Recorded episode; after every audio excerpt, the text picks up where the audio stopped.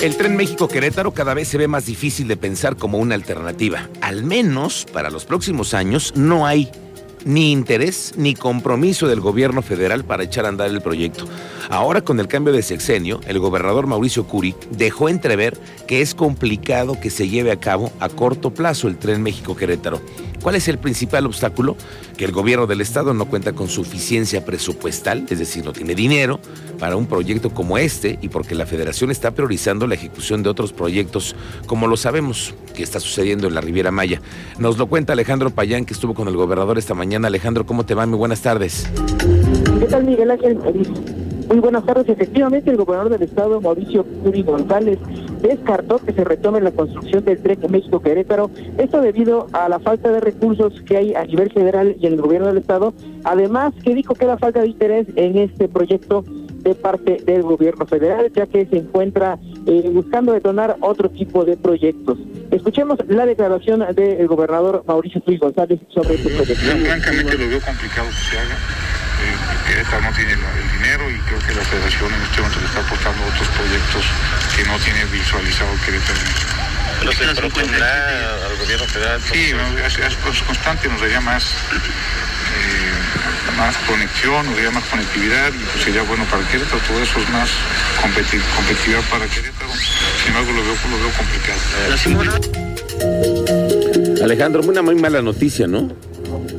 Sí, así es, Miguel Ángel. Déjame comentarte que el gobernador eh, dijo que en tema de comunicación y transporte buscará más conectividad eh, en proyectos como la carretera Querétaro-San Juan del Río o incluso busca eh, que se use, que se haga más uso del macro libramiento eh, a paseo u otras realidades alternas. Y pues eso sí no pues comentó que no hay suficiencia presupuestal pero pues en cambio para proyectos como el acueducto 3 pues se podría destinar de 6 mil a 12 mil millones de pesos pues para ese proyecto sí hay recursos. Miguel Ángel. Bueno, muy bien. Gracias Alejandro Payán. Estamos pendientes contigo de lo que dijo el gobernador. Más adelante hablaremos más a detalle, pero a mí me parece muy mal, me parece muy desafortunado tener que decirle a usted que este proyecto ni lo vuelva a pensar. Es una tristeza saber que no hay dinero ni presupuesto para el tren.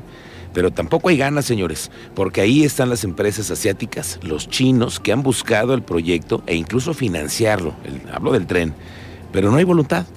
¿Saben ustedes cuánto ahorraríamos, compartiríamos, venderíamos si tuviéramos un tren que en una hora nos conectara a la Ciudad de México menos?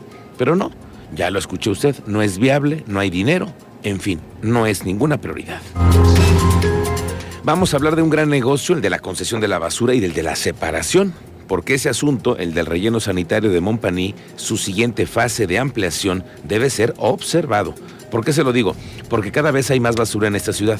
Somos más, hay más basura, crecemos, pero no crece nuestro relleno sanitario y los tiraderos clandestinos pueden empezar a aparecer.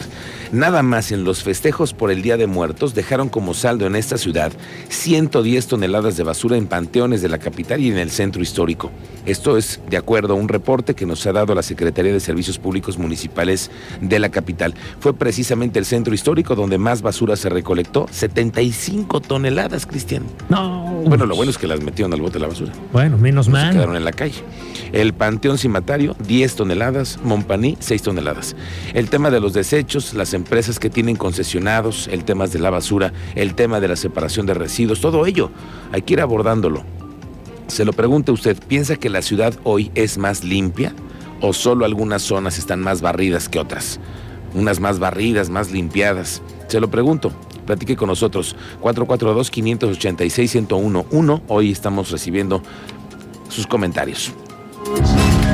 Ya comenzó la campaña de vacunación contra el virus de la influenza. La doctora Martina Pérez, la secretaria de Salud, confirmó que en una primera etapa la vacunación será a niñas y niños de 6 a 59 meses, personas de 60 años y más embarazadas en cualquier trimestre, personal de salud y población en grupo de riesgo, que son aquellos pacientes con enfermedades como hipertensión arterial, diabetes, enfermedades cardíacas o pulmonares. Y es que el Frente Frío número 7 estará provocando bajas temperaturas en gran parte del estado. Autoridades piden a la población extremar precauciones, ya que las temperaturas estarán descendiendo hasta los 9 grados centígrados. El coordinador de la Unidad Estatal de Protección Civil, Carlos Rodríguez Divela, dijo que estarán monitoreando los 18 municipios del estado, donde donde se brindará apoyo en caso de que se requiera. De hecho, esta mañana, debido a un banco de niebla que se presentó en varios municipios de la zona metropolitana y aledaños, el Aeropuerto Internacional de Querétaro cerró sus operaciones. Fue casi una hora. Antes de las 9 de la mañana ya estaban operando con normalidad. El gobernador del estado, Mauricio Curi, dijo que apoyarán a la Universidad Autónoma de Querétaro con un incremento del 10% en su presupuesto. Dijo que fue uno de los compromisos que realizó en campaña con la máxima casa de estudios, además que tienen hasta el, 15 de diciembre para presentar el presupuesto, por lo que analizan las necesidades de la máxima casa de estudios. Esta tarde vamos a platicar con la rectora de la universidad, la doctora Teresa García, para conocer su punto de vista con respecto a este anuncio. Teniente Mérida, ¿cómo te va? Muy buenas tardes.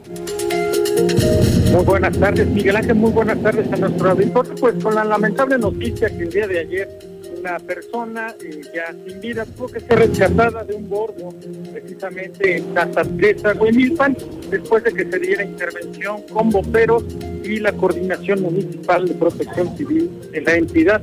Así es como tuvieron que rescatar lamentablemente el cuerpo de una persona que había ingresado a la, al bordo de Santa Teresa en el municipio de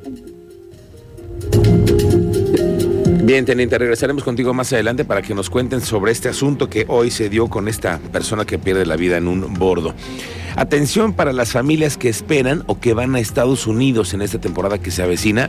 La Asociación de Migrantes Unidos en Caravana AC reveló la fecha de regreso a los Estados Unidos para los connacionales que viajarán a México en la decimocuarta caravana de migrantes, que es en donde se van acompañando siempre para la Guardia Nacional, están elementos del ejército mexicano. Ahora se está deponiendo de moda que vayan los políticos, andan haciendo campaña, andan acompañando a todo el mundo, andan en el borlote, digamos así, pero van y vienen hacia la frontera para evitar asaltos o pues problemas que luego suceden en una travesía tan larga. Se recordó que la salida será de la ciudad de Laredo, Texas, el próximo 8 de diciembre, para, para, permanecer durante casi un mes en México, en el territorio nacional, y el retorno será a partir del día 3 de enero rumbo a la Unión Americana. Bueno, pues Lozoya cenará por segunda ocasión hoy en el reclusorio norte, ya durmió su primera noche en el área de ingresos. El juez a cargo del caso de presuntos actos de corrupción sobre el tema de la firma Obedrech a Emilio Lozoya le negó una prórroga para acumular más pruebas y le dictó prisión preventiva. Durante la audiencia en el reclusorio norte, Lozoya solicitó la prórroga, pero la Fiscalía General de la República y la Unidad de Inteligencia Financiera se negaron y así se lo expresaron al juez. Tras esta determinación, el exdirector de Pemex en su declaración había implicado a presuntos actos de corrupción con más o menos unos 70 personajes de la vida pública, se va a quedar encerrado. ¿Provocador? Sí. Lozoya retó al presidente, retó a la clase política que lo ve como el más grande corruptor del sexenio de Peña Nieto. Se fue a cenar como si nada estuviera pasando en un hotel de lujo.